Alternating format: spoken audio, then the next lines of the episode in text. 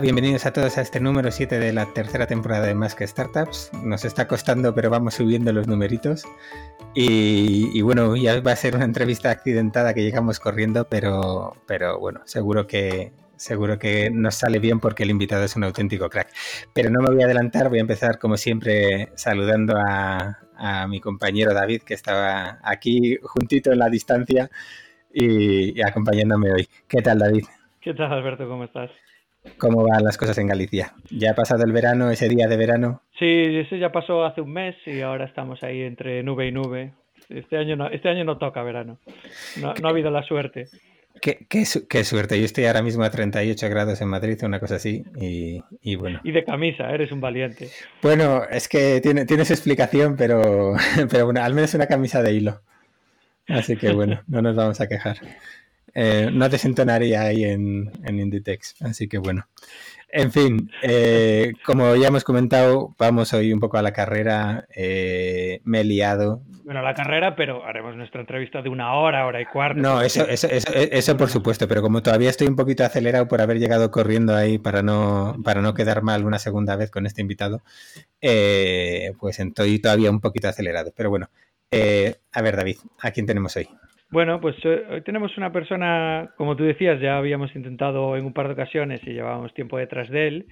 Eh, no es uno de los invitados típicos que solemos traer al programa, pero hace tiempo que queríamos traerlo para que nos contara algunas cosas y es un conocido bastante habitual de muchos eventos de la comunidad tecnológica española, a pesar de que lleva una temporadita viviendo fuera. Él es Félix López, actualmente Engineer Manager en Google y ahora nos va a contar un poco más acerca de, quién es y qué hace. Bienvenido, Félix. Eh, muchas gracias. Eh, no, no, ha sido tan, no ha sido tan accidentado como, como parece. Solo unos minutillos. Y, y, nada, pues yo creo que ya me habéis presentado bastante bien. me conocéis de, La mayoría de la gente me conoce de, que doy charlas sobre mm, cómo gestionar equipos y trabajo ahora mismo en Google como manager. Bueno, como Engineering Manager y Product Manager, un poquito una mezcla de los dos. Y, bueno, me gusta mucho la psicología y hablar de equipos y cosas así. Y doy mucho la, paliza en Twitter sobre estas cosas. Cuéntanos un poquito más, eh, extendiéndote lo que estimes necesario, cómo llegas hasta ahí. A, ser manager y a ser manager en Google. Vale, pues lo de Google es curioso porque mm, hace un montón de tiempo, hace como pues quizá ahora ya nueve años, una cosa así. Google ya me contactó mm, hace, no sé, siete, ocho años, nueve, algo así. Y para ir a San Francisco hice las pruebas y las hice horrorosamente mal, vamos, no pasé ni la primera ah, llamada telefónica, porque me puse súper nervioso eh, a la hora de, programar y como encima era, pues por, tienes que programar en un doc y, es por eh, videoconferencia, mm, me salió como, vamos, fatal. Y tenía esa espina clavada siempre, la verdad, de, haber querido entrar, pero no me lo planteé nunca como un reto. simplemente pasé a otra empresa, seguí trabajando y cambié un, segundo a manager y luego volvemos a Google. Y en, esos cambios, eh, trabajando en una empresa de Sevilla, ya empecé a, llevar el departamento de ingeniería. Eh, ahí coincidí con gente bastante, bastante maja, bastante buena. Y, el jefe que tenía yo antes, que era en aquella época Dani, eh, que yo creo que es el tío más honesto con el que he trabajado, se fue de la empresa y me tocó, eh, digamos, hacer su rol y lo hice rematadamente mal. Y de ahí eh, salí muy, muy quemado y de ahí salió la oportunidad de irme a, Nueva York a trabajar en una startup que es Shuttle Cloud. Y bueno, pues me fui unos meses, la idea era estar más tiempo, me fui unos meses a trabajar allí. Y me fui como a programar sin más, pero al cabo de dos años, por circunstancias de, la vida, pues me toca hacerme cargo del equipo en un momento bastante crítico en el que peligraba el producto, por así decirlo, y salió bien. Y ahí es cuando realmente empecé a... O sea, había sido manager varias veces o, o tenía gente a mi cargo varias veces, pero ahí es cuando realmente me empecé a interesar por cómo hacerlo bien, porque en Satellite Cloud era un equipo muy pequeño, pero tenía una responsabilidad gigantesca. Teníamos eh, pues SLAs en el que teníamos que estar eh, 997 y o teníamos que estar, solo podíamos estar caídos, creo que eran eh, horas al mes y cosas así. Entonces la presión era, era muy grande para seis personas y al final servíamos y siguen sirviendo eh, un producto a Google. Y cuando yo me fui, estábamos sirviendo producto a Concas, a Yahoo, a Google, a gente bastante tocha, y era un equipo muy pequeño. Y la única forma que yo creo que eso puede ser, que eso puede funcionar es que tengas, seas capaz de hacer que un equipo esté cómodo y que funcione bien. Porque al final seis personas, si tienes que hacer guardias, imagínate la presión que tiene que ser si encima todo lo que haces es todo el rato mierda, por así decirlo. Y, bueno, funcionó bastante bien, el, equipo está bastante contento, luego fue cambio de etapa y en el cambio de etapa sufrí una crisis, por así decirlo, que decía, me planteaba, ¿qué hago yo ahora? ¿Quiero ser manager o quiero volver a programar directamente? Y si quiero ser manager, ¿es esto lo que, lo que yo hago es ser manager o no? Y ahí es cuando decidí que irme a Londres era una buena idea, a una scale-up, una empresa que tuviera, que ya hubiera crecido, que ya hubiera dado el salto de startup, siempre había trabajado en startups, para poder estar rodeado de gente que fuera managers y aprender de ellos. Y bueno, en Vocal estuve 11 meses. Eh, la verdad es que aprendí un montón porque Carlos eh, es un crack y todo lo que es los frameworks de competencias, todo lo que es prácticas hmm. en Vocal funciona súper bien. Y aprendí un montón y ahí es cuando entra Google otra vez. Y ya un tiempo de, llamando a la puerta, por así decirlo, y siempre les decía que no, porque me daba pereza prepararme las pruebas. Y coincidió varias cosas y dije que sí. Eh, y me las empecé a preparar y acabé en Google, básicamente. Una cosa que sí me gusta de, aclarar, porque la gente tiene miedo, las pruebas de Google no son complicadas. Sí, por, ahí escribiste un post, o al menos ya, como no me tengo ya la memoria que tenía antes, no sé si un post o un hilo de Twitter hablando sobre las pruebas de Google. Como el carnet de conducir. Y luego lo buscamos y lo enlazamos. Sí, es que me pasa mucho. ¿eh? Eh, la gente le da como miedo, no sé, y no es tan difícil. Vale, y entonces tú ya has comentado un poquito cuáles son las motivaciones para aprender más en la función de manager, con lo cual eh, me imagino que esa es un poco la, visión que tienes un poco del puesto, ¿no? Eh, pero cuéntanos un poco más sobre el rol de Engineering Manager. ¿Qué, crees que tiene que tener un buen, un buen manager que está gestionando ingenieros? Eh, si quieres, luego hablamos un poco de la, eh, bueno, la diferencia, la relación con un CTO. Eh, ¿Tú qué crees que tiene que tener un manager? Vamos a empezar por ahí. Engineering Manager. Yo, en mi opinión, el principal rol de un Engineering Manager es, por así decirlo, empoderar al equipo, ¿vale? O sea, que el equipo, a raíz de, de tenerte a ti al lado, cada vez son mejores, ¿vale? Y, mejores en todos los, en, cualquier ámbito que quieras, que quieras verlo. Puede ser mejores en la calidad de lo que entregan, puede ser mejores comunicando, pueden ser eh, mejores tomando decisiones, eh, aprendiendo a liderar. eso dependerá también de lo que busque cada uno en el equipo, ¿no? Pero el rol de un manager debería, debería ser ese. Y mantener a la gente. En empresas grandes, mantener a la gente implica mantener a la gente en la empresa. En empresas pequeñas, probablemente implica mantenerla en el equipo en el que está. ¿no? Eh, pero ese es para mí el principal, el principal rol. Si hay que, ponerle, por así decirlo, skills que debe tener un manager, debe ser un buen, un buen coach. Si, si, al final, una de las cosas, por ejemplo, que se mira mucho aquí en Google, eh, porque en otras, en otras empresas en las que yo he trabajado y, he, cometido este error muchas veces, como manager piensas que tu trabajo es decir a la gente qué hacer, ¿vale? Pero la realidad es que, o sea, y aquí se busca muchísimo en, Google, es que tú no deberías decir a la gente qué hacer, sino que deberías encaminarles para que ellos decidan qué hacer, ¿vale? Y ellos, ellos probablemente tengan más contexto que tú para saber qué, decir. Entonces, que sepas hacer de coach, que sepas cómo decir a la gente las preguntas adecuadas para que ellos encuentren su camino es muy importante. Lo que decía antes de empoderar, igual, no debes de, andar diciendo de de decidir tú por la gente, sino que la gente debería ser capaz de, tener las herramientas necesarias para, poder, para poder decidir. Un rol para mí fundamental de un manager es que seas capaz de crear un entorno eh, inclusivo en el que toda la gente se siente igual de respetada e igual de integrada en el equipo, ¿vale? Y no, hay favoritos, no hay... Eh, habrá conflictos, pero no, no, vas a, no va a haber gente que se sienta menos en ese equipo que, otros. Eh, si tienes un buen manager no deberías tener dudas de, que tu futuro, de que vas a poder alcanzar tu futuro, ¿vale? Tú puedes tener dudas sobre tu futuro, pero con, tu manager debería ayudarte a, que encuentres el, a que des los pasos necesarios para que llegues a lo que quieras ser, ¿vale? Si no sabes lo que quieres ser, pues obviamente es más complicado. El rol del manager es ayudarte y, indicarte en qué cosas destacas y qué cosas destacas para poder ayudarte mejor, ¿no? Eh, o sea, para, para, que tú crezcas ahí. Pero ese es un rol que para mí es, es, es fundamental. Otra cosa que, que, un manager debe tener en un equipo, y esto se complica más equipos tienes, es tener una, una visión muy clara y una estrategia muy clara de, de, de, lo que es el equipo, ¿vale? Esto a veces va, tienes conflictos con lo que es un rol, con el rol de, del, del, team lead, porque el team lead también tiene que tener una, visión muy clara de, del, equipo, o sea, la visión del equipo y la estrategia del, equipo, pero si el manager no la tiene es muy difícil que ayude a la gente, muy complicado. Entonces, en mi opinión, tiene que tener una visión muy clara o sea, y una estrategia clara para el equipo. Y una cosa que a mí me ha costado mucho eh, entender, y gracias a, a empresas más grandes es como, es como lo he visto, un manager tiene que tener no carisma, pero porque creo que es mucho decir que de uno mismo que tienes carisma, pero, eh, pero, pero sí tienes que, que, ser capaz de crear buenas relaciones en, en, con el resto de la compañía. ¿vale?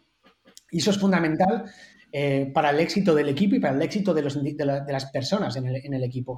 Porque con, con, teniendo buenas relaciones y colaboraciones dentro de, de una empresa, consigues eh, que los proyectos se hagan mejor, porque los stakeholders van a estar más alineados, vas a encontrar gaps entre, en la relación entre, entre proyectos. A lo mejor gente que pensabas que, que, no era necesaria, si tienes buenas relaciones va a ser mucho más fácil que encuentres esos, esos, gaps. Vas a encontrar proyectos más interesantes para la gente que está en tu equipo. Y yo siempre hago una pregunta a la gente cuando, cuando estoy haciendo de coach con gente en mi equipo, siempre les hago la misma pregunta si alguien te tiene que aprobar una pull request o te tiene que aprobar un proyecto o te tiene que ayudar en algo, ¿cómo crees que va a ser más fácil creativo? Si te conoce o si no te conoce. Entonces, eso un manager se lo tiene que trabajar un montón y, y, a veces cuesta porque a veces tienes días en los que no te apetece hablar, eh, pero tu trabajo es hablar. Sí, yo, vamos, eh, Has dicho ahí muchas cosas en las que me siento muy identificado con mi yo de hace 10 años. ha sido lo, difícil que es aprender, además, eh, el momento en que das el paso y aprendes a que ya tu trabajo es hacer que otros puedan hacer su trabajo, no hacerlo tú. Y ese es un, ese es un cambio cuando sueltas las manos de, de, del, del, editor de código que es, que es complicado. Sí, sí. Um, y teniendo en cuenta, eh, pues bueno, un poquito el tamaño muchas veces de las startups y, y, y, demás, ¿tú cuándo crees que es el momento en que una empresa se debería empezar a considerar que un rol como el del Engineering Manager eh, tiene sentido. Porque si empiezas demasiado pronto y haces demasiadas otras cosas y sigues programando y demás, al final no haces lo que tienes que hacer, que es esto de, ayudar a los demás. ¿Cuándo es el momento en el que deberías empezar a pensar en algo así? Claro. Bueno, en una startup, no sé si necesitas un engineering manager o a lo mejor un director de ingeniería, que básicamente en una startup es prácticamente el mismo rol, sinceramente, es muy parecido. Eh, yo creo que cuando el CTO no tiene tiempo para innovar, ¿vale? Para dedicar tiempo a, hacia dónde va desde el punto de vista técnico el, producto, por así decirlo, eh, es cuando, cuando debería plantearse si necesita alguien que le ayude a gestionar. Entonces, cuando empiezas a, cuando empiezas a tener, eso variará en función de, de, la capacidad de cada persona, ¿vale? Hay personas que es capaz de, seguir trabajando e innovando y, en el día a día y en así tener cinco o seis personas a su cargo y hay gente que ya con tres no es capaz de, hacer eso. Entonces, cuando, cuando estás viendo que tienes conflictos entre tener meetings con, con, la gente que está en tu equipo, ¿vale? Por ejemplo, en, en tener one-on-ones con ellos y el, y, el, centrarte en, pues, en, a en hacer un prototipo, en innovar en algo, en investigar, leer papers sobre alguna cosa que sea relevante para tu producto. Cuando tienes conflictos entre esos, cuando deberías empezar a plantearte si, si, necesitas a alguien que te ayude a gestionar, directamente a gestionar, que para mí es la diferencia entre un director de ingeniería y un TTO, ¿vale? Eh, luego, si vas creciendo un poquillo más, yo creo que el, el, si tienes a, a, tu cargo a más de seis personas, varía mucho, si lees sobre esto, la mayoría de la gente va a decir entre seis y nueve, ¿vale? Eh, pero en mi opinión, más de siete personas o una cosa así son muchas para un engineering manager. Entonces, si tienes siete equipos, o si tienes seis equipos eh, de seis personas cada uno, deberían tener un manager cada uno. O puede que tengas un manager dividido entre varios equipos, pero eso significa que ese manager no va a hacer absolutamente uh -huh. nada técnico. Vale. Entonces, la pregunta, para volver a la pregunta que, que has hecho, cuando el, cuando el CTO no tenga capacidad o tenga conflictos entre lo que tiene que hacer, lo, lo, que es lo importante para él, ¿vale? Que debería ser, pues, mirar la visión técnica del producto, eh, innovar y cosas así. Si no tiene tiempo para eso, eh, porque tiene que dedicarlo a la gente, o al revés, no tiene tiempo para la gente porque tiene que dedicarlo a eso, es cuando necesita a alguien que le ayude. Ya nos has contestado a la pregunta de la relación con el CTO, así que ya lo hemos, hemos hablado. Pero sí, en mi, opinión, en mi la relación del CTO, y creo que muchas empresas, la, muchas startups la interpretan. Ya, es otra cosa. Cogen un CTO cuando no quieren un CTO. Sí. A ver, CTO suele ser uno de los puntos de inicio, ¿no? O sea, empiezas con un CEO, que es el que la funda, y el siguiente es un CTO. Luego tienes el, al, de operaciones y el de ventas.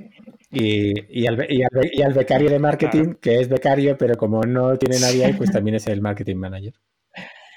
Ya, o sea, pero está guay los nombres, porque es CTO, pero en realidad lo que está haciendo es, es, y cuando o sea, pasan seis años y sigue haciendo lo mismo, que es programar, y no está, en realidad no estás innovando desde un punto de vista de técnico en el producto para nada. Simplemente, mira, yo me he visto ahí en, en Cloud. Nosotros intentamos innovar, pero al final la realidad era gestionar lo que ya teníamos durante mucho tiempo. Y eso, y eso, en mi opinión, no es un CTO. Bueno. Eh, uno de los de, los posts que tienes importantes y, muy comentados en tu, blog, o mejor dicho, dos de los posts que, tienes, eh, tienen que ver con el, con el onboarding tanto de un nuevo empleado o de un nuevo ingeniero, tanto desde el punto de vista de la empresa como, como del empleado, ¿no? Eh, somos también mucho de decir, bueno, hacemos un proceso de selección, mejor o peor, eh, llega el, no sé, el jueves, que es el primer día del, trabajador en la empresa, y básicamente es el momento en el que, en el que alguien empieza a pensar, hostias, a lo mejor hay que crearle una cuenta de correo y ese tipo de cosas, ¿no? Cuando ya está el pobre, eh, el pobre empleado o empleada ahí eh, esperando que le digas exactamente qué tiene que hacer y tal. Realmente, ¿cómo debería ser esa parte de ese proceso de onboarding? Yo, a mí me gustaría que las empresas se plantearan que cuando, cuando tú contratas a alguien, y, sobre todo en tecnología, en tecnología, porque en el mundo, voy a, llamarlo real, ¿vale? Porque esto a mí me sigue pareciendo real. Eh, eh, en el mundo real, por desgracia, la gente no tiene muchas opciones. Y aunque entre en una empresa en la que lo que, le, lo que vea no le gusta, eh, va a seguir ahí. Pero en el mundo de la tecnología, es, eso ya no es así. Y yo he visto aquí a gente largarse a la semana de entrar porque no le gusta lo que ha visto. Eh, entonces tienes que mimar mucho, mucho el, Porque si lo piensas desde el punto de vista de, dinero, de inversión, si tú has dedicado un huevo de tiempo y de, recursos, porque al final eh, hacer un proceso de selección requiere a lo mejor de, seis personas durante varias horas para entrevistar a, para coger un candidato, ¿vale? Eh, y, hablo de coger un candidato que ha aceptado, pero en realidad hay muchos que no aceptan, entonces el coste de, adquirir a gente es elevado. Si resulta que te gastas mucho dinero en adquirir a gente y luego cuando entran eh, estás destrozando esa relación desde el inicio, en realidad estás perdiendo dinero. ¿Vale? Estás, estás eh, gastando completamente los recursos que tiene, que tiene tu empresa, por así decirlo. Entonces, a mí me gusta que las empresas se lo, plantearan de esta, de esta manera. ¿no? Al final, eh, el proceso de, el, el, onboarding es parte del proceso de selección. ¿Y cómo deberías hacerlo bien? Bueno, Sí, yo creo que es, casi toda la conversación va a ser prácticamente lo mismo desde el punto de vista de si eres una startup, tampoco te, vamos a ver, tampoco te mates la, manta a la cabeza y te pongas a hacer un proceso gigantesco porque no tiene mucho sentido, ¿no? Cuando a lo mejor te sienta el CTO, se sienta con la persona que ha cantado y le explica todo en, media hora, ¿vale? Pero si, si, es una empresa que ya tiene cierto tamaño y que, ha ido creciendo, eh, el onboarding, lo que, lo que el onboarding te, ayuda es a varias cosas. Primero, te ayuda a retener a la gente. Cuanto más fácil sea el onboarding, más eh, unido va a estar esa persona a esa empresa. Si tú empiezas en una empresa en la que no te encuentras, en tu primer día es decir, pero qué mierda es esta, no hay nadie aquí, ni, no sé ni lo que tengo que hacer, nadie me explica ni siquiera en qué voy a trabajar, pues empiezas a desconectarte un poco, ¿no? De esa ilusión por la, con la que vas empieza a cambiar un poquillo. Luego, el onboarding ayuda a que esa persona sea efectiva y productiva, que es al final lo que nos interesa a todos, al que, a la empresa y al, y, empleado. Y una cosa con la que yo personalmente creo que tiene una conexión enorme, el onboarding, es con el síndrome del impostor. Y si tu onboarding no es bueno, lo que, va, lo que va a hacer es que la gente entre a trabajar y durante mucho tiempo esté sufriendo pensando que deberían ser productivas y no lo son. Y eso hará que su que, por dentro el síndrome del impostor vaya ganando terreno, vaya ganando terreno y esté sufriendo esa persona. Y al final acabará de dos maneras. O, esa persona se va frustrada completamente, o si tienes suerte y, lo consigues volver hacia atrás, pues eh, a lo mejor tienes un empleado productivo, ¿no? Pero durante un tiempo está completamente, completamente eh, pasándolo mal y no siendo productivo seguro. Entonces, ¿qué tiene que tener un guardián para ser bueno? Pues tiene que dejarte claro eh, cuál es tu rol en, la empresa. ¿Quiénes son tus stakeholders? ¿Quién es tu equipo? ¿Quién es tu manager? ¿Qué espera tu manager de ti? ¿Qué espera tu equipo de ti? ¿Qué rol tienes en el equipo? ¿Cómo trabaja el equipo? ¿Qué herramientas usa el equipo? Si me apuras y lo haces bien, el CEO debería explicar la estrategia de la empresa, el por qué tiene sentido la empresa, cómo la creó, por qué está él ahí, por qué es importante. Si haces todo esto, la persona pues tendrá muy claro el, no solo el cómo trabajar, sino el por qué está, eh, tiene que trabajar allí, por qué se le ha elegido a él, ¿vale? Y eso obviamente influye en la motivación. En el onboarding tienen que explicar también la cultura. tenemos esta cultura, ¿vale? Pero ¿por qué tienes esa cultura? No me, no me cuentes tus tres valores, dime por qué los tienes. Porque que estén en una pared no va a hacer que la gente se comporte de esa manera. Entonces explícame por qué tengo que comportarme de esa manera. Yo creo que si haces esto, vas bastante bien. Ahora, el problema de hacer esto es que si simplemente lo hacemos, lo pensamos en el día que llega la gente, pues obviamente saldrá un desastre muy bonito, porque es imposible que te acuerdes de tener todo esto. Por eso es importante tener checklist, tener gente que automatiza este proceso.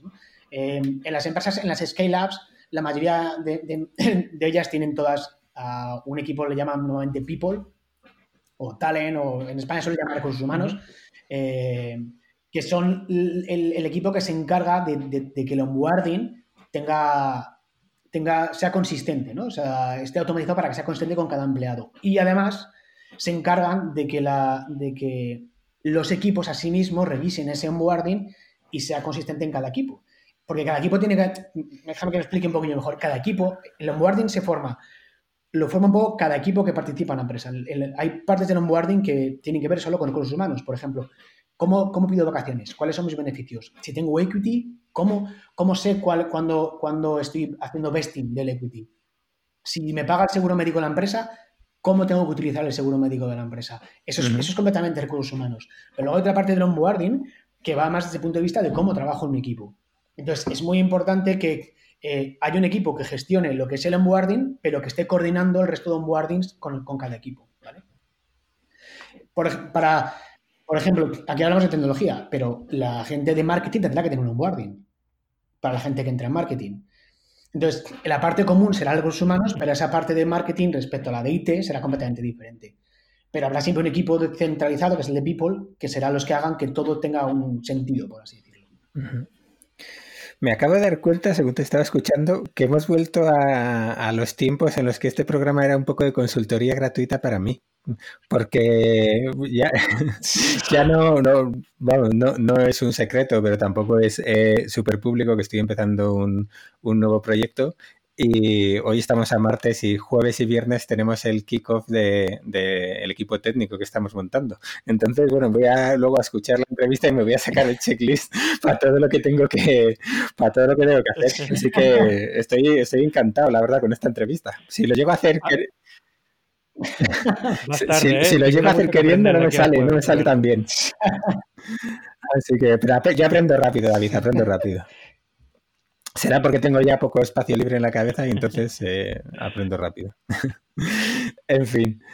Eh, bueno, Félix, además de, de estos dos posts que tienes, eh, no sé si nos recomiendas alguna cosa, alguna referencia más que podamos seguir o algún libro, para, sobre todo relacionado con este tema de, de onboardings, etcétera.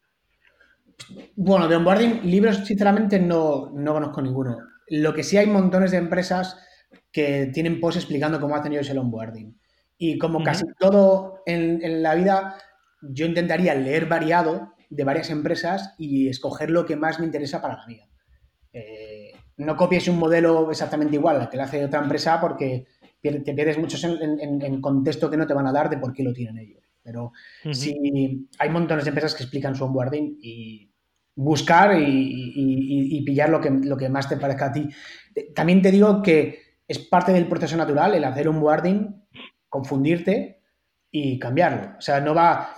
Una, una, parte del onboarding que he visto varias veces y que me parece muy bueno es que al inicio de, de por ejemplo, en Google, en GoCarles, tú tienes una, entras y tienes, en, en GoCarles era un Trello, en Google es un checklist, eh, como por así decirlo, un documento, como un to-do list. Y de, lo primero que, te explican es lo que no funcione. Si te decimos que hagas una pull request, por ejemplo, si la documentación te dice que lo hagas de esta manera y no funciona, cámbiala. Esa es tu forma de, empezar a, a, a, ser productivo en la empresa. Entonces, sí, desde luego. Y, es un. Es, una cosa un proceso bastante natural, ¿no? tú vas a hacer un, onboarding y va a ir fallando y habrá gente. Cuando acabe el onboarding, una de las cosas más importantes, en mi opinión, es que a la gente le digas cómo te has sentido. Y que hagas eso eh, a la semana, a las cuatro semanas, a los tres meses, para que la gente diga, mira, he visto estos puntos flacos, a mí esto no me ha quedado claro, yo con esto no me, no me he sentido, no, siento que tenga sentido hacer esto, y de esa manera puedes sacar patrones de cómo, de cómo mejorar el onboarding. Pero fallar, o sea, hacerlo bien desde el principio, lo veo difícil. Muy bien, bueno, nosotros eh, hace unos meses que empezamos un poco, se empezó ese trabajo así más transversal de implantar un proceso de onboarding un poco más estandarizado y sé que, sé que entre algunos nos hemos compartido un libro que se llama Los, los primeros 90 días, no sé si os suena, eh, de, un, de un escritor bastante conocido así, mundo management y tal, americano y tal, que marca un poco, no solo referido al onboarding en empresas, sino también a cuando una persona cambia de puesto dentro de una compañía, ¿no? A cuando a una persona se le da un rol nuevo que eso es otra cosa que, que, no ocurre nunca, ¿no? Que a ti te ascienden, entre comillas, o te cambian de rol dentro de tu empresa y al día siguiente eres otra cosa distinta, ¿no? Y de repente es lo que al final acabamos todos, lo que se suele conocer por el principio de Peter, ¿no? Vas, asciendes, asciendes hasta que te vuelves completamente inútil y ya te quedas ahí. Entonces, no hay ese proceso de acompañamiento ni de explicación muchas veces cuando la gente cambia de rol, mucho menos cuando, cuando cambian de empresa, que es, que es curioso, ¿no? Sí, y sí que, joder, vas viendo el feedback de la gente y cómo va cambiando, cómo la gente entiende la, la empresa eh, pasados esos tres primeros meses o esos primeros 90 días de haberlos acompañado a haberlos dejado a las bravas, ¿no? Y la verdad es que choca, choca mucho. Hmm. Y mm, volviendo un poquito al, a la parte de, de el rol de, de manager, eh, ¿Todavía no echas de menos eh, un rol más técnico o, qué es realmente, ya has dicho esa parte que es muy importante, ¿no? Que es la de, la de querer hacer que el equipo sea, sea mucho más efectivo y productivo y demás, pero no hay momentos en los que dices, ¿para qué habré hecho esto y, no me vuelvo yo aquí a, a, otros menesteres? Mira, te voy, a, te voy a ser muy sincero. Yo ahora mismo en Google tengo un rol mixto, eh, manager, product manager y también individual contributor. Por eso no tengo prácticamente nadie a mi cargo, eh, tengo muy poquita gente porque em, tengo que investigar mucho sobre si el producto tiene sentido, la opción de ir y cosas así. Y también tengo que hacer yo prototipos y cosas así, o sea, soy bastante técnico. Y uno de los motivos por los que pillé este, este, porque cuando entras en Google lo que te hacen es, digamos que tienes como un team match eh, que vas viendo diferentes equipos y al final, si te gusta el equipo y, a ellos le gustas tú, pues es al que vas a trabajar, ¿no? Y elegí este desafío eh, porque eh, montar un equipo desde cero en Google me parece algo que, que me atrae bastante porque creo que es bastante complejo y, hay pocas oportunidades normalmente para montar un equipo desde cero. y también porque tenía mucha parte técnica. Y aquí la parte técnica en la que estoy, yo trabajo en el sistema operativo, en Android y tengo que, por ejemplo, estoy bajando un prototipo ahora y tengo que programar en C++, en Java, toco todas las capas en la parte frontend de Android, en la parte completamente del kernel, toco todas las partes. Y me atraía bastante eso porque es muy técnico. Y te voy a ser sincero,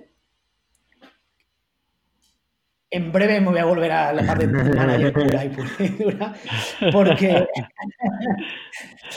porque la parte de product manager no no me fascina, pero estoy aprendiendo bastante. Eh, y me, parece interesante también conocer exactamente los, esos roles, porque al final en tu vida van a ser stakeholders siempre eh, tuyos y está bien entender cómo, cuál es su trabajo. Eh, pero la parte de técnica, digamos que cada vez me interesa menos el, desafío técnico. entiendo por qué a la gente quiere estar toda la vida con eso y me parece más que respetable, pero a mí me parece más difícil el, hacer que un equipo junto funcione y que tener un objetivo común y, que la gente se encuentre a gusto y que todos eh, que, todos rememos en la dirección hacia un mismo objetivo es una cosa que me, llama mucho más la atención. Y todavía me llama más la atención que es hacia donde quiero ir, por así decirlo, en mi carrera, a gestionar desde el punto de vista, una, ser como manager de managers o VP o algo así, que es, digamos, poner la estructura de una empresa de cómo tiene que organizarse. Eh, me llama más eso que la parte técnica ahora mismo. Antes comentabas también el tema de, es que me choca un poco con, ese puesto de VP, etcétera. Antes comentabas que como manager tienes que eh, guiar al equipo, que tienes que conocer la estrategia o difundir la estrategia, pero no sé hasta qué punto como manager formas parte de la definición de la estrategia, porque yo, para mí, un VP es una persona que hace definición de la estrategia, pues un VP de producto es el que dirige la estrategia de producto. No tanto hace jugar a los otros como que también es eh, creador de esa estrategia, ¿no? ¿Dónde termina una cosa y dónde empieza la otra? Cuando digo que un manager tiene que, que, ser parte, que tiene que conocer la estrategia del equipo, depende mogollón de cómo se estructura la empresa, ¿vale? Hay hay empresas que son completamente bottom, eh, top down, perdona, y, de, arriba abajo, y hay empresas que son que, permiten más que los equipos sean un poquito más autónomos y definan hacia dónde van ellos, ¿vale? Dentro de, obviamente, de un sentido que tiene toda la, empresa, eh, entonces, hay empresas en las que sí, el VP de producto y, los product managers eh, deciden desde el punto de vista de la empresa a nivel estratégico hacia dónde va la empresa, pero puede ser muy amplio, es decir, puede ser Vale, queremos abrir en, Estados Unidos, ¿vale? Imagínate que, lo que queremos es lanzar una parte de nuestro producto, eh, es una nueva moneda eh, en, Estados Unidos. Y puede ser, la estrategia puede ser queremos abrir allí. Ahora, ¿qué ataca cada equipo a nivel individual hasta llegar allí es diferente? Entonces, tú puedes orientar tu equipo a que, a que lo, que hagas sea, si, si tu equipo es el API, a que a que a la hora de, la estrategia de tu equipo es abrir en Estados Unidos, pero para abrir en Estados Unidos lo que, pasa, lo que va a tener en este cuarto a lo mejor es la documentación del API o a lo mejor es dar soporte a hacer transformaciones de datos para convertir de, un sistema a otro, por ejemplo. Eso no lo tiene por qué definir el, el, el, de producto. Me explico. Normalmente cuando yo lo he hecho así, hay unos, unos OKRs que son obligatorios que vienen de estrategia de producto. ¿vale? Entonces, desde el punto de estratégico de la empresa, si lo que le interesa es llegar cuanto antes, a lo mejor se prioriza mucho antes que esté el API listo a que esté la documentación, por ejemplo, cosas así, ¿vale? Y eso el equipo no los puede decidir, pero hay otro 60 o 50 o 40% del, del tiempo del equipo que sí se puede decidir. Y eso es lo que el manager, el, el product manager y el tech lead deciden. Y aquí la, la división es un poquito borrosa porque depende mucho de cómo se organiza la empresa. Si tú tienes un tech lead y un manager diferente, normalmente esta estrategia la va a definir el tech lead y el product manager, no el, engineer manager. El engineer manager tiene que tener un conocimiento clarísimo de la estrategia de la empresa para luego poder tener conversaciones en las que oriente a la gente. Entonces, entiendo lo que tú quieres decir, que el VP de producto es el que pone la estrategia, pero también si solo pone el VP, el VP de producto pone la estrategia y todos los todos los demás equipos simplemente acatan todo eh, el cómo hacer, el cómo llevar a cabo esa estrategia, creo que es completamente eh, de arriba abajo y no dejas a, ningún equipo, ningún product manager de equipo que oriente un poco hacia dónde ir el producto. Mm. Pudiera ser eh, vamos, no sé si voy a decir una analogía y la voy a, liar más o así, pero por intentar ahí. Eh, pudiera ser ahí en ese sentido quizás que igual que un, un CEO pues tiene esa dirección de la visión de la empresa y el de operaciones tiene el día a día. Eh, desde un punto de vista de los ingenieros, ese VP de, de, producto es un poco el que define el camino del producto y el de ingeniería el que de alguna forma hace que eso sea posible. Sí, o sea, sí, o sea, sí, sí completamente a eso, pero primero, una cosa, cuando me refería a que me veo en mi futuro VP, me refiero a VP de ingeniería, ¿eh? no de producto. Sí, sí, sí, no, de eh, ingeniería, sí, sí.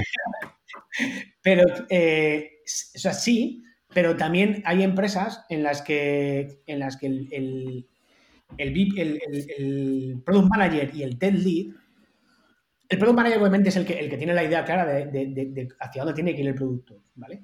Pero normalmente, en, por ejemplo, en Google les funciona así. Tú con el TED, con el, el, Product Manager, con el TED Lead, tiene un día a día, una conversación en el día a día, eh, sobre todo cuando va, a empezar un nuevo quarter, en el que se habla sobre eh, lo que se va a hacer y el TED Lead tiene también voz en eso. Obviamente, el Product Manager tiene, tiene muchísima más idea de hacia dónde tiene que ir el producto y por qué. Pero el TED Lead es oído, e incluso el equipo es oído. ¿Vale? Entonces, Sí, con lo que he dicho, sí, tienes, o sea, completamente el, en, cómo lo has, estructurado, pero también hay empresas en las que los, ingenieros y, el tech lead y el manager también tienen voz sobre hacia dónde va el producto. Eh, estamos hablando mucho y, aprovechando que has mencionado por ahí las, las OKR, ¿no? Las, las OKR, has dicho.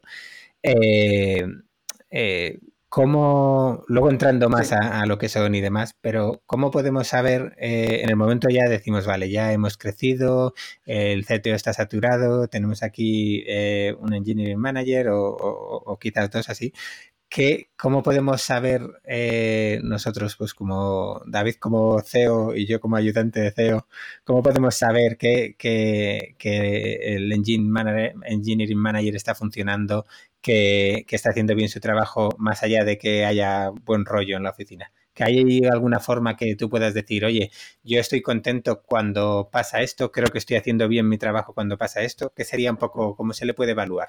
Bueno, primero, eh, retención, ¿vale? Si la, retención en un Llamaria para mí es, es, uno de sus primeros trabajos, si, si la gente se va o si la gente está quemada en ese equipo, algo no está funcionando. Eh, lo otro es el delivery, porque aunque tú tengas un TED lead, el TED lead será el responsable de que, del, delivery, pero al final, esto nunca encuentro la palabra en castellano, el, que es accountable es el manager, ¿vale? Es decir, el manager es el que tiene que, el que, tiene que estar eh, hablando con el TED lead para que el equipo eh, tenga delivery, para que al final saque las cosas que tiene que... Y si el equipo no es capaz de sacar las cosas, el manager debería ser capaz de identificar qué está pasando. A lo mejor el equipo es pequeño, a lo mejor el equipo no tiene más, tiene, tiene un alcance demasiado grande para lo, para lo que. Mira, esto me pasó en, en, GoCarles. Cuando yo llegué a trabajar al equipo de API, el equipo de API, cuando yo entré, en realidad era el equipo eh, del API, del frontend, de la documentación. Y esto no es el equipo de API. estos son tres equipos. Eh, y como manager, eh, obviamente había cosas que se nos escapaban muchas veces. Y como manager, una de las primeras cosas que hice eh, es, junto con el product manager, es empezar a, acotar cuál debería ser nuestro alcance, ¿vale? Para que fuéramos efectivos, porque básicamente estábamos, teníamos que hacer demasiadas cosas. Entonces, el delivery, que es al final de lo que voy, es parte crucial de, un manager. Entonces, retención y delivery. Y con retención va todo lo que has dicho antes de que haya buen rollo, que la gente esté a gusto, eso, es retención, ¿vale? Y también es delivery. Entonces, esas son las dos importantes que tienes que tener como, como manager. En la mayoría de empresas que yo he estado como miden a un manager, la mayoría de las veces se hace de, dos, de dos, formas. Una con una, una, encuesta anónima, ¿vale? En la que eh, nadie va a saber quién es el que ha, el que ha criticado, por así decirlo, al, manager. Importante no tener campos libres, porque si no, con la forma de escribir se puede saber. Eh, pero, de esa manera puedes, puedes ver eh, tendencias de si, de si un manager está por debajo de otros o si... Eh, este tipo de cosas como si de repente hay mucha gente que está opinando que una persona no, no le ha preguntado por su desarrollo de carrera, pues evidentemente es muy probable que es que sea así, ¿no? Y la otra es que eh, también tienes que tener performance review para los, para los managers, ¿vale? Y el performance review lo hace tu manager y la gente a tu cargo. Entonces yo tengo que evaluar, por ejemplo, eh, en qué valoro más a mi manager, en qué creo que, no está haciendo su trabajo bien conmigo. Eh, y luego ese tipo de cosas, obviamente, el manager de mi manager lo, lo revisa. No, la, verdad es que ahí, tal como va además, eh, tal como va la, situación, cualquier cosa que podamos hacer para mejorar la retención es, vamos, es, brutal porque la cosa no va mejor con los ingenieros, vamos, no. Claro, no, no, por eso. Es, yo en, España, eh, cuando yo me fui, era una barbaridad, pero cuando llegué aquí a Londres es muy sorprendente, porque aquí la gente se va a, literalmente a la semana de entrar, si no le gusta la empresa, se cambia la empresa. Porque hay, hay, hay millones de, ofertas, bueno, no sé millones, pero hay multitud de, ofertas. Vale, y eh, aunque no sea exactamente relacionado con el tema de Engineering Manager, ya que lo has mencionado, que es uno de esos buzzwords que ahora están por ahí, y todo el mundo tiene que hacer OKRs y demás, ya que estás en, en, un sitio que básicamente se considera casi casi eh, el origen de la fiebre por, los OKRs, eh, dinos un poquito en qué consisten para la gente que no sabe y, luego, pues bueno, ¿cuándo consideras que, un equipo está maduro para utilizarlo? Porque tampoco es algo que sea, que sea fácil. Bueno, empiezo por el final, porque para que te hagas una idea de lo de que un equipo está maduro, eh, yo no los uso. Eh, porque, porque al final mi equipo es un equipo de investigación a día de hoy, más de lo que pensamos que debería pasar en el sistema operativo con respecto a ciertas partes del sistema operativo y no tiene mucho sentido medir con, con OKRs porque no... Para que te una idea, yo ahora voy a San Francisco a presentar un prototipo a la dirección de Android. Entonces, no, los OKRs no, van a ir alineados completamente con lo que debería, con los que marque al final Google, por así decirlo. ¿vale? Y tampoco es que sea un experto en, OKRs, si te soy sincero. Eh, tal y como yo los veo, mm, lo que marca muy bien es una stretch goal, o sea, es una, una hacia dónde, qué cosas queremos tener si fuera todo maravilloso y perfecto y fuéramos capaces de alcanzarlo, pero con el objetivo claro de no llegar ahí. es decir, eh, lo, que, lo que yo pienso que, indican es, eh, querríamos hacer todo esto, pero asumimos que no vamos a ser capaces de hacer esto, pero ese es el objetivo final. Y lo que a mí me, me resulta bueno de los OKRs es que hace que la gente tenga muy claro hacia dónde ir, ¿vale? Y qué, cuál, es la, cuál es la prioridad en la que deberían trabajar. Y es, una cosa muy sencilla y muy estúpida eso, pero hace que la vida sea mucho más fácil para la, gente, ¿no? Eh, primero porque cuando tienes dudas de qué hacer, tienes claro, eh, está muy claro el objetivo. Y segundo, porque una vez que tienes claro el objetivo, ¿cómo sabes que estás llegando a él? ¿Vale? Eh, con, lo, con un OKR tienes una posibilidad de medirlo, ¿vale?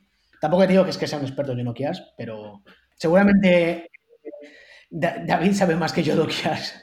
No te creas, eh, la, teoría dominarla, la práctica ya rasca, rasca. Te iba a decir que aquí, aquí Google hay un mogollón de documentación sobre cómo hacer OKRs, eh, tienes un montón de herramientas sobre cómo hacerlos, pero depende de en, el área en la que estés, es obligatorio o no. ¿Vale? Si es un área ya, ya asentada, en la que todo, en la que hay un equipo asentado, ahí tienes OKRs, ¿vale? Pero, eh, por ejemplo, en mi equipo que estamos empezando no tiene mucho sentido. También un poco, o sea, la cercanía al negocio. Al final, vosotros estáis trabajando en lo que puede ser negocio dentro de un par de años. O sea, no es, eh, es comprensible, vamos. Algo que añadir al tema, David, como experto. como experto. Expertísimo. No, pero, pero sí que me interesaría, o sea, dices que tú con tu equipo no, no utilizas OKRs, ahí hay una parte dentro de esos OKRs de negocio que está clara, pero esa otra parte que comentabas de, eh, de guiar a la gente, de servir de punto de información, ¿tú cómo suples todo eso que, que, se supone que te dan los OKRs? ¿Cómo haces que tu equipo sepa cómo priorizar? ¿Cómo haces que tu equipo sepa hacia dónde tiene que ir? Aparte de darle la chapa todos los días mientras se toman el café. eh, bueno, hago bastante evangelización desde el punto de vista de, producto. Em, en los, o sea, tengo one-on-ones para hablar de, con la gente de lo que quieran hablar y, también de, sobre su carrera y cosas así, pero luego tengo reuniones específicas sobre hacia dónde vamos como producto. Y en esas reuniones me sirven para eh, que la gente tenga cuáles son los objetivos y también para que sean, lo sientan como suyos, porque eh, te, hago, la pregunta de otra manera, ¿serviría de algo que yo pusiera OKR si la gente no se identificaba con ellos? En un equipo en el que básicamente estamos pensando hacia dónde ir, pues mm, no, no me serviría de mucho. Entonces, eh, porque al final yo necesito que la gente eh, también tenga una idea de hacia dónde tenemos que ir, ¿vale? Porque al final, si solo yo doy las ideas, pues probablemente o me equivoque o vayamos en una dirección y solo exponemos una idea. Y al final me interesa que, haya más, diversidad de, opiniones, ¿no? Entonces, yo suelo tener reuniones, eh, pues cada tres meses, cosas así, en la, en la que evaluamos dónde estamos, cómo vemos el futuro y cómo si lo que estamos haciendo tiene sentido o no tiene sentido. Y ahí forma parte, por ejemplo, llevo nueve meses en Google y yo he, cambiado la visión, bueno, hemos cambiado la visión de mm, nuestra misión y nuestra visión eh, ya una vez, ¿vale? Desde que entramos. Porque mm, a medida que vamos investigando, que vamos encontrando cosas que pensábamos de una manera y que no lo son, eh, pues vamos reevaluando eso. Me, parece, me parece muy interesante esa parte. Yo, eh, antes ya has comentado un par de veces el tema de la diversidad y de los equipos muy diferentes y, de gente que te aporte cosas muy distintas. Eh, en ocasiones los eh, polos opuestos se atraen, pero ¿qué pasa cuando dos personas en el equipo no congenian del, todo bien? Como manager, ¿cómo gestionas esa situación? Ah, esto lo hablaba a veces en varias porque es un tema bastante complejo. Si lo pillas a tiempo, si lo pillas al inicio del conflicto, tienes posibilidades de, arreglarlo. a ver, dependiendo de cómo sea el problema. Si, si el problema es que esta gente no se lleva bien trabajando juntas por problemas como, por ejemplo, que uno piensa que otro es condescendiente con él y cosas así, ese tipo de problemas se pueden, se pueden arreglar. Si, si lo pides a, tiempo, ¿vale? Si no, normalmente lo que pasa es que la gente ya directamente tiene una inquina, o sea, tiene un odio, no es un odio, pero tiene callo con, con ese problema y es muy difícil de solucionarlo. Eso me pasó, por ejemplo, hace poco. Y si lo piensas a, tiempo, para mí la forma de, resolver un conflicto entre dos personas es de, eh, o sea, la teoría es bastante simple.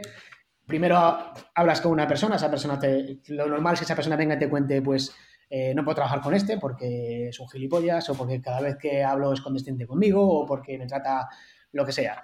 ¿Vale? Entonces, trabajo como manager no es ni decir ni que sí ni que no. Es intentar encontrar cuál es la realidad de, esa situación.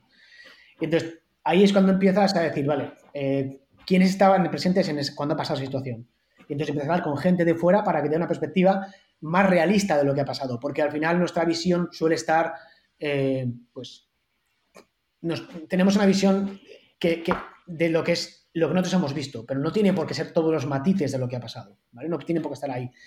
Entonces, empiezas a hablar con más gente, con stakeholders o gente que haya estado durante esos, problemas y empiezas a, intentar entender cuál es el problema de verdad. Cuando entiendes cuál es el problema de verdad, imagínate que es que de verdad una persona es condescendiente, eh, pues vas a hablar con esa persona. Y esa persona intentas eh, eh, hacer que entienda, bueno, primero le das la oportunidad de que explique por qué o si él ve el problema y si él no lo ve, le intentas explicar qué es lo que tú, lo que tú lo que tú entiendes que está pasando, ¿vale? Lo ideal sería, por cierto, que tú estés presente en alguna de esas reuniones en las que es condescendiente. No sé si, si, depende, hay veces que es posible, hay veces que no. Muy... Y una vez que está eso claro, que los dos, entienden más o menos, eh, o sea, que tú entiendes el problema, que la persona que lo crea entiende que hay un problema, ahí te juntas con los, con los dos. E intentas que se hablen y que se digan, a ver, esto que esta forma que tiene de tratarme me, afecta por este motivo. Me gustaría tratar de otra manera. Ojo, tiene muchos problemas porque tienes que tener, yo lo que hago es hablo con esta gente antes, les digo, vamos a, vamos a reunirnos juntos, intento que, vayan con un mindset, con un pensamiento ya de somos adultos, nos vamos a, vamos a hablarnos bien, para que, porque si no la puedo liar parda, si no a lo mejor les juntas y acaba como Rosario de Aurora, ¿sabes? Acaba la gente incluso peor la relación. Y juntándolos, tú tienes que estar ahí para ser capaz de que la conversación vaya por el buen camino. Para que en lugar de que vaya peor, ¿vale? Encuentren soluciones en los problemas que tienen. Pero Siempre, hay veces que no es posible y la solución es cambiarles de equipo y no pasa nada. Y te digo más, hay veces que la solución es que alguien se tiene que ir de la empresa. Y va a ser mejor para esa persona y para, y para la empresa, pero a veces yo creo que a veces se pierde, el, se pierde mucho esto la, gente. El hecho de que una persona, sobre todo en nuestro sector, que una persona se vaya de una empresa, a veces es mucho mejor para esa persona. Si tú estás en una situación en la que estás completamente eh, quemado y, no hay. vas a trabajar completamente. Eh, digamos que con engina de tus compañeros y, tu día a día es un infierno, lo mejor es que te vayas y que, y que, y que busques otra empresa porque hay muchas. No sé si tu pregunta, pero bueno, yo me no, muy, muy interesante. Yo creo que, a ver, hay muchos tabús. Hablábamos antes del tema de, de la fácil incorporación o de la fácil rotación en nuestro sector, pero también sigue habiendo muchos tabús con el tema de, de invitar a alguien a marcharse o incluso acompañarle en ese proceso. Al final, cuando tienes una persona que forma parte del equipo que es válida técnicamente, pero porque por otras razones no está encajando bien, eh, a, mí, a mí por lo menos me parece perfectamente lícito acompañarle en su salida, incluso hacer uso de tus contactos o de tu conocimiento para poder encontrar un lugar donde se encuentre mejor y donde, donde esté más cómodo y todo el mundo sale ganando, ¿no? Lo que es injusto, en mi opinión, que suele pasar mucho, es que una persona no está encajando en la empresa y nadie se lo está diciendo. ¿Vale? Y entonces de repente un día le dicen, oye, que sería mejor que te fueras. Y esa persona no entiende qué es lo que ha pasado. No las da la, no da la oportunidad de que cambie, no las da la oportunidad de que, de que eh, mejore, de que entienda la situación. Si, si, si, es, si es así, pues es, completamente injusto. Pero si, que por cierto es una labor del manager, pero si el manager ha, ido guiando a esa persona diciéndole, mira, eh, no, no, estás, lo que se espera de ti no está pasando.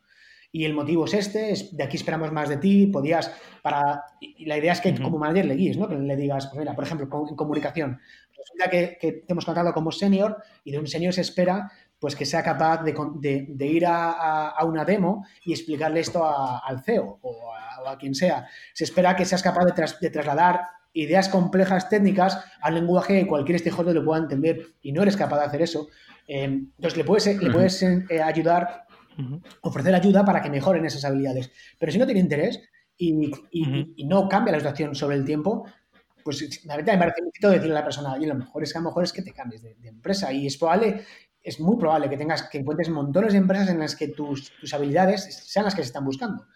Y, te va a ir muy bien allí. Simplemente es que hay, hay muchos factores por los que una persona no encaja en una empresa.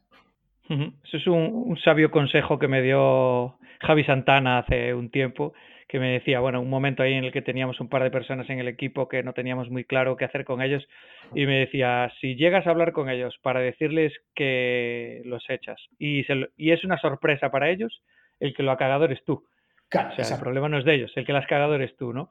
Y hostia, se me quedó grabado a fuego, ¿eh? La verdad, hace, hace pensar mucho. Sí, sí, esa es, esa es buena. Yo de hecho ayer no, no, puedo contar la situación porque fue así off the record total, pero estaba tomando eh, una cerveza con algunos amigos emprendedores y vamos, eh, fue un momento de contar eh, algunas historias de miedo sobre, sobre este tipo de situaciones que, que, llaman la atención y de hecho hubo un par de comentarios de tendréis que hacer un podcast sobre esas cosas que se hablan poco, pero, pero es que eso también no, siempre son fáciles de, contar en, en, público. Pero bueno, no, continúa. Eh, Félix, perdón. No, te iba a decir que, que, que toda razón, que a veces es complicado es tabú, es un poco tabú, pero yo creo que en nuestro sector no debería serlo porque eh, hay muchísimas salidas y posibilidades. Bueno, pues eh, yo creo que con esto podemos ir terminando de la parte de la entrevista centrada, centrada en... Ah. Bueno, a mí me queda una pregunta aquí pues apuntada, pues Alberto, que que como no vas leyendo lo que voy escribiendo en el Drive. Tiene el software que utilizamos Zencaster, que ya lo sabe todo el mundo porque sale en, en Enséñame tu SaaS, sabe que Zencaster tiene un, software ahí, una, una, funcionalidad para levantar la manita, es decir, quiero decir algo y no me lo has levantado. Así que bueno, pero venga. No, hombre, pero voy apuntando cosas que se me ocurren. pero, luego tengo que hacer aquí scroll y demás, y ya sabes que yo no puedo hacer dos cosas, tío. Así que levántame la manita. Bueno, venga, muy rápido, muy rápido. Eh, Félix, recorriendo tu currículum, bueno, hay mucha formación técnica, ingeniero informático, máster en inteligencia artificial, muchos temas de data scientist, machine learning y tal, y por aquí por el final veo un tema de formación, psicología, orientada al liderazgo, tal. Para alguien que quiere, venga o no venga de una carrera técnica, formarse como manager o mejorar como manager, ¿por dónde le recomiendas empezar? ¿Cuáles son los, básicos? Y, otra pregunta relacionada con eso, eh, ¿es posible que una persona no técnica trabaje de engineering manager o siempre va a tener el, problema de que le van a, le van a tomar por el pito del sereno? no, no, o, que no le va a respetar el equipo. A lo mejor les entiende, pero no le respeta. Esa es muy complicada, pero te la respondo a la primera. Así. Eh, luego recuérdame la, la, tuya, David, porque si no se me va a olvidar. Eh, a ver, una cosa buena y mala de los engineering managers es que depende de la empresa, el rol es diferente. ¿vale? Hay empresas en las que un engineering manager no tiene ninguna responsabilidad técnica, cero. Solo se encarga de, eh, gestionar a las personas, o sea, lo que es eh, desarrollo de carrera, performance review y eh, cosas como iniciativas a, través de toda la empresa. Pueden ser iniciativas, por ejemplo, como mejorar el grupo de trabajo, mejorar la diversidad de la empresa, mejorar las entrevistas, ese tipo de cosas, ¿vale? Entonces, en ese rol, una persona no técnica va a encajar mejor. Ahora, si el rol de engineering manager es, como pasa, por ejemplo, en Google y en otras, en la que se espera que, puedas eh, guiar a, las personas en, en, problemas técnicos, si no eres técnico vas a pasar muy, mal rato. Porque vas a recibir preguntas que no vas a saber cómo, cómo, cómo, cómo responder, ¿no? Ahora, esto te lo, te lo, te lo voy a responder otra te, te, voy a responder con una pregunta. Cuando yo trabajaba en Ocarles, tenía una persona a mi cargo que su idea futuro era ser product manager. Yo no había sido product manager en mi vida. ¿Tengo posibilidades de, ser manager suyo? ¿Le puedo ayudar? Sí. ¿Cómo le puedo ayudar? Pues estableciendo conexiones con product managers que le pueden ayudar a él, que pueden hacer de coach con él. ¿Vale? Entonces, yo creo que un manager, un engineer manager, si no es técnico, puede pasar un mal rato, pero también si es hábil, teniendo buenas, buenas conexiones en la empresa, eh, puede hacer su trabajo en cualquier caso. Pero yo, creo que, inicialmente les va a pasar mal. Y sobre el respeto de la gente, yo creo que es un poco de la cultura de la empresa, si te soy sincero. Eh, a mí me chirría mucho que alguien respete más a otra persona por su background, la respete más o menos. Eh, yo creo que si estamos en la misma empresa, el respeto debería estar por defecto. No, no, debería, no debería explicarte por qué me tienes que respetar. ¿vale? Eh, entonces, luego, obviamente, si la caga, si no, es, si, no es, si no es técnico, pero si se mete en decisiones técnicas, pues perderá el respeto. O sea, tienes unos puntos de, credibilidad y de respeto y los vas consumiendo. Y, si vas metiéndote en, temas en los que no sabes y en lugar de decir, mira, yo no sé, pero puedes hablar con esta persona que se sabe, eh, pues entonces irás perdiendo cada vez más credibilidad. Bueno, ahora te dejo contestar la pregunta del becario David. Venga. que eh, era ah, sobre cómo, cómo meterte en el tema de management, ¿no? Eh, bueno, yo creo sinceramente que ahora mismo estamos en un momento genial para cualquiera que quiera ser manager. Hay millones de recursos. Hay muchísimos libros que están saliendo ahora que son súper buenos eh, para ser manager. Eh, pues hay un libro nuevo de, se llama Lara Hogan, ella. Creo que el título es The Resilient Manager. Eh, lo tengo por aquí, así que ahora, lo busco. no me lo he leído entero, me he leído solo un, trocito, pero gente que respeto bastante, sí, se lo he leído y lo, están recomendando y el texto que yo he leído me parece que, está súper bien. Y es un ejemplo de un libro que te explica cómo ser manager desde cero. Pero tienes de Manager Path de, de Camille Fournier. Son gente que, ha llevado equipos gigantescos y que ha empezado desde cero. Hay un montonazo de, recursos. En mi opinión, lo que falta en la mayoría de, de esos libros y recursos, y que yo creo que es súper útil, es tener un poco de psicología social, entender un poco sobre ello. En empresas, por ejemplo, en Google sí que te forman sobre eso, sí que tienes, te envían artículos, sí que tienes trainings en los que hablan bastante sobre este tipo de cosas. Y me, me parecen muy útiles porque hacen que la gente, eh, o sea, cuando entiendes por qué se comporta la gente, la manera en la que se comporta, es mucho más, mucho más fácil ayudarles, ¿vale? Mucho más fácil resolver conflictos. Entonces, eh, ¿qué, puedes hacer para entender, eh, aprender sobre eso? pues verte la charla que van a publicar dentro de poco, que hay en Pamplona, que va sobre eso. Hay varios libros que para entender cómo, cómo, funciona la gente por dentro. Hay uno que, de hecho, es obligatorio en psicología, que se llama El animal social, y es un libro muy ameno de leer eh, y explica básicamente por qué nos comportamos de la manera que nos comportamos. Me estoy leyendo un libro ahora que es muy bueno también para aprender sobre eso, que es la ciencia detrás del storytelling, y está muy bien porque te explica cómo funciona, cómo funciona nuestra cabeza y por qué. Y a mí estas cosas no son, normalmente no son obligatorias para ser manager, eh, pero en mi día a día me ayudan bastante. Pero vamos, intentando retomar un poco tu pregunta y centrarla, centrarme en la respuesta, eh, no cometa, si vas a ser manager, no cometas el error de no formarte. Entonces empieza a leer sobre ello. Y si eres una empresa, no cometas el error de de hacer que alguien, de poner a alguien de manager si no le has formado para que sea manager, ¿vale? Porque el cambio es radical, es un rol completamente diferente. Ser manager requiere de unas habilidades completamente distintas a, ser técnico. Y por muy buen técnico que seas, eso no va a garantizar en absoluto que seas un buen manager.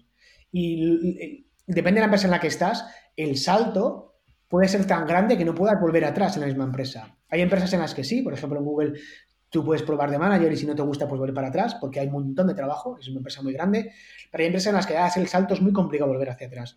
Entonces, no cometas el error de coger a gente que es muy buena y sin que sepan exactamente qué es el rol y que les hayas dado cierta formación, no les pongas de managers. Hay, hay muchas empresas que yo conozco a día de hoy que la forma de poner a un manager es preguntarle, ¿te gustaría ser manager? Esa no es la forma de promocionar a un manager. La forma de promocionar a un manager y como manager suena así como un poco a jefe, pues todo el mundo dice que sí. Exacto. Y la forma de, de, poner a un manager dentro de la empresa es identificar primero que alguien quiere ser manager, empezar a formarle y a decirle, estos, estas son, vas en tus responsabilidades, tienes que aprender sobre esto, sobre esto y sobre esto. Te vas a tener que leer esto. Cuando haya pasado esto, sigues teniendo claro ser manager, porque a lo mejor te has dado cuenta de que vas a dedicar tu tiempo a cosas que no, que no te gustan. Ahí entonces puedes dar, empezar a dar el salto. Y dar el salto, que también mucha gente lo hace, en mi opinión mal, pero obviamente es, una, es opinionated, pero eh, la gente a veces da el salto de decir, venga, pues ahora ya eres manager. Y en mi opinión, la forma de, que ese salto se produzca es diciéndole, ahora lo que vas a hacer es, vas a empezar a llevar a gente pero sin ser manager, vas a hacer one-on-ones con esas personas. Y luego, yo que soy tu manager, vamos a hacer catch-up, me vas a explicar qué ha pasado en estos one-on-ones, qué, plan estás haciendo con esas personas. Y ahí te voy preparando para que seas manager y cuando ya estés listo, pues ya, luego, ya podemos hablar de, dar el salto. Hmm. Luego suele pasar, y yo me encontré unos cuantos casos últimamente, ¿no? Que, casi, incluso, o sea, tú estás buscando algo y hay alguien que ya está ejerciendo esa función dentro del equipo que a lo mejor ni siquiera es el que más puedes esperar, incluso ya no solo como engineer manager, pero vamos, conozco ahora me viene a la cabeza eh, dos casos, uno dentro de lo que sería un poco pues todo lo que es eh, Customer Success o Customer Support. No es exactamente lo mismo, pero no recuerdo exactamente cuál de las posiciones eran. Eh, incluso uno de CTO que decías, oye, no es tal, pero era al final una cuestión de consenso en la que todo el mundo decía, si es que realmente es lo que está haciendo, nos está ayudando a todos, está ayudando aquí a, que el producto avance en una, en una dirección. Y, y, eso, y era gente que ya lo estaba haciendo casi sin, sin saberlo y era como el paso natural, ¿no? Eso además tiene una cosa súper guay. Ahí, eh, no sé exactamente la frase, pero es, em, digamos que la, forma de definir cómo es una, cuál es la promoción perfecta, ¿vale? Y, lo distingo porque, lo voy a, dejar una, o aclararlo porque yo no creo que ser manager sea promocionar, pero, em, pero es que, lo, que has, dicho me recuerda mucho a esto. La forma de, definir cuándo una, promoción es perfecta eh, promoción puede ser de, senior a junior, de, perdona, de, junior a senior, o a principal o a lo que sea, y da igual que sea técnico, que no sea técnico, es cuando, cuando haces esa promoción y la gente dice, joder, ya era hora. Esa es la promoción perfecta. Pues significa que esa persona ya está haciendo ese, ese, rol anteriormente, ¿no? O sea, es completamente de acuerdo, vamos. Bueno, eh, David, ¿alguna pregunta más? Que algo me dices ahí que no, que no te presta atención. no, no. Oh, ya estoy, ahora ya estoy. Pues a ver, Félix, vamos a acabar aquí esta parte de la entrevista. Tenemos una de las secciones habituales, básicamente que es una, una eh, pregunta encadenada de un invitado al siguiente. ¿Vale? Eh, te vamos a hacer la que, la que nos dejaron para ti en el anterior programa y, luego tú nos vas a tener que dejar la que, la que dejas para el siguiente, ¿vale? Así que venga, David, gánate el sueldo. Bueno, en, la última entrevista, la, sexta de esta temporada, estuvimos con Alberto Bravo de We Are Knitters, no sé si lo conoces, un, un e-commerce en el que puedes comprar unos kits para hacerte tus propios tu propia ropa, tus propios complementos de tejidos por ti mismo, que yo sé, Félix, que tú eres muy de, tejer y de hacer punto.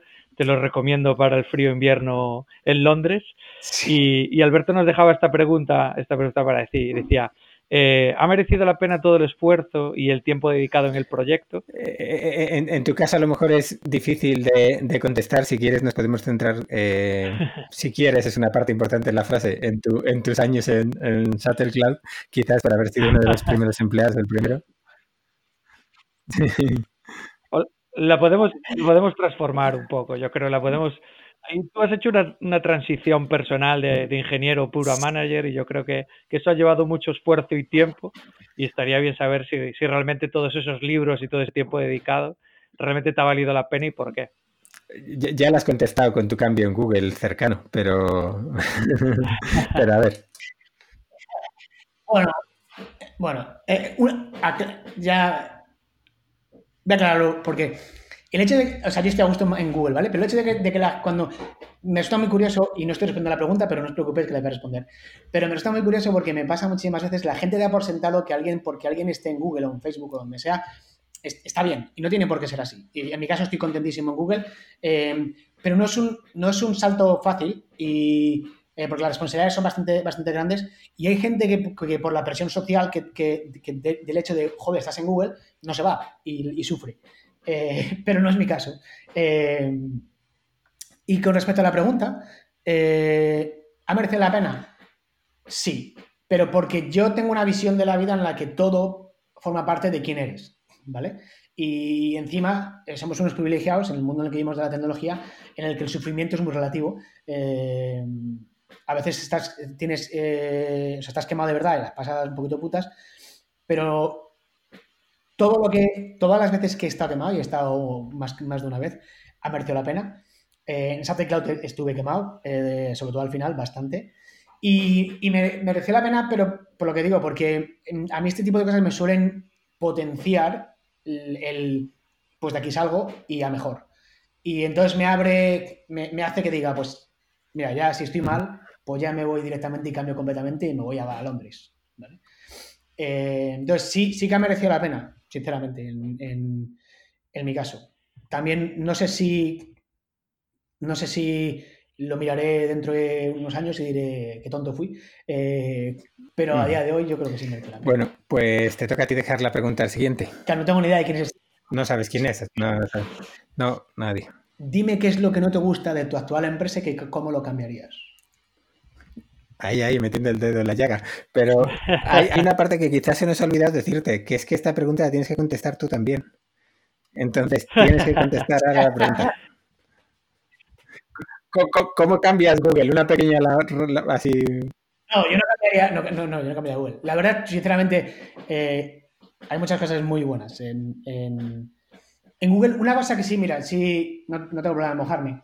Una cosa no es que la cambiaría, pero sí cambiaría cómo, cómo, hice yo el proceso. Em, yo no sabía que, eh, por ejemplo, y esto pasa mucho en empresas grandes, tú tienes managers que son engineering managers y luego tienes managers que simplemente han sido ingenieros que han, ido, que han, dado el salto a manager, ¿vale? Y una de las cosas que he aprendido es que la visión de ellos, de cada uno de ellos, es muy diferente, porque el que es engineering manager normalmente es porque le interesa el, campo, ya lleva, ya lleva un tiempo metido ahí, ¿vale?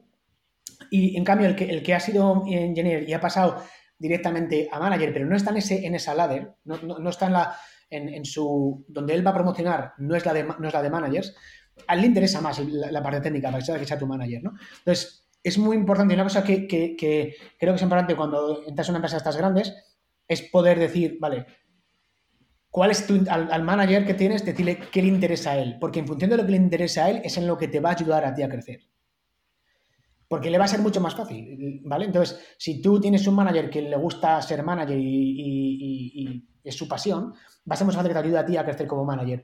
Pero si tienes un manager que lo que su pasión es, el punto técnico, te va, te va a ayudar en eso.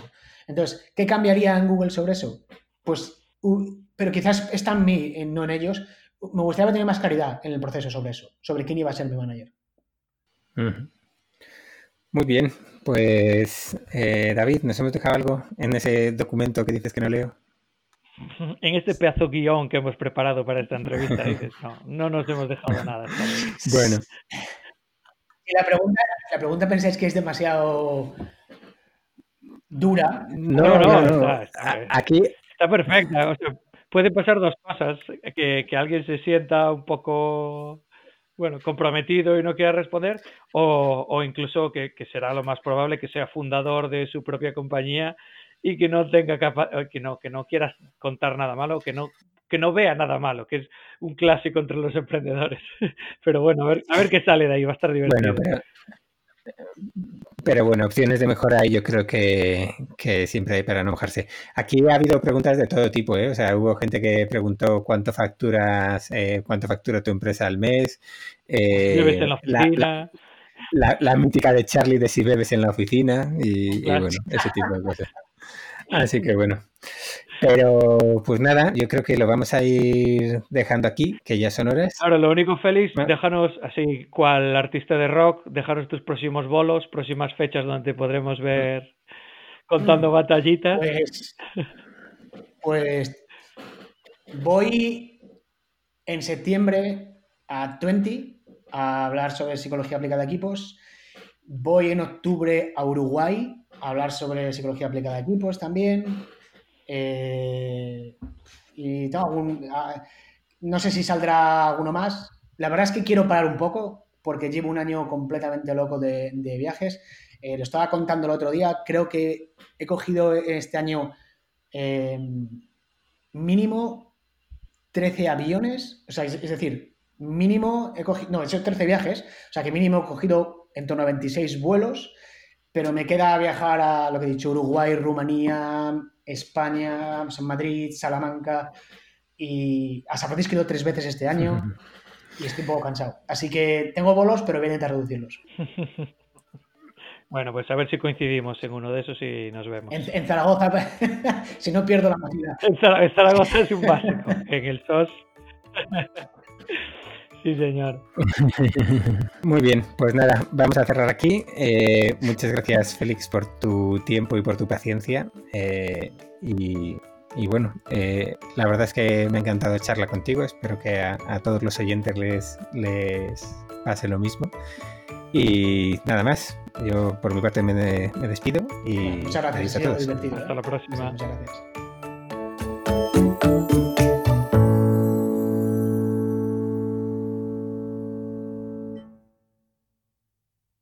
Eh, iba a decir, eh, se me ha ido del todo la cabeza. Mm, se me ha ido. Abuelo. Ya te digo. Eh, estamos ahí. Bueno, ya, ya sabemos cuáles van a ser las tomas falsas de este, de este episodio. abuelo, abuelo, abuelo, abuelo, abuelo. abuelo.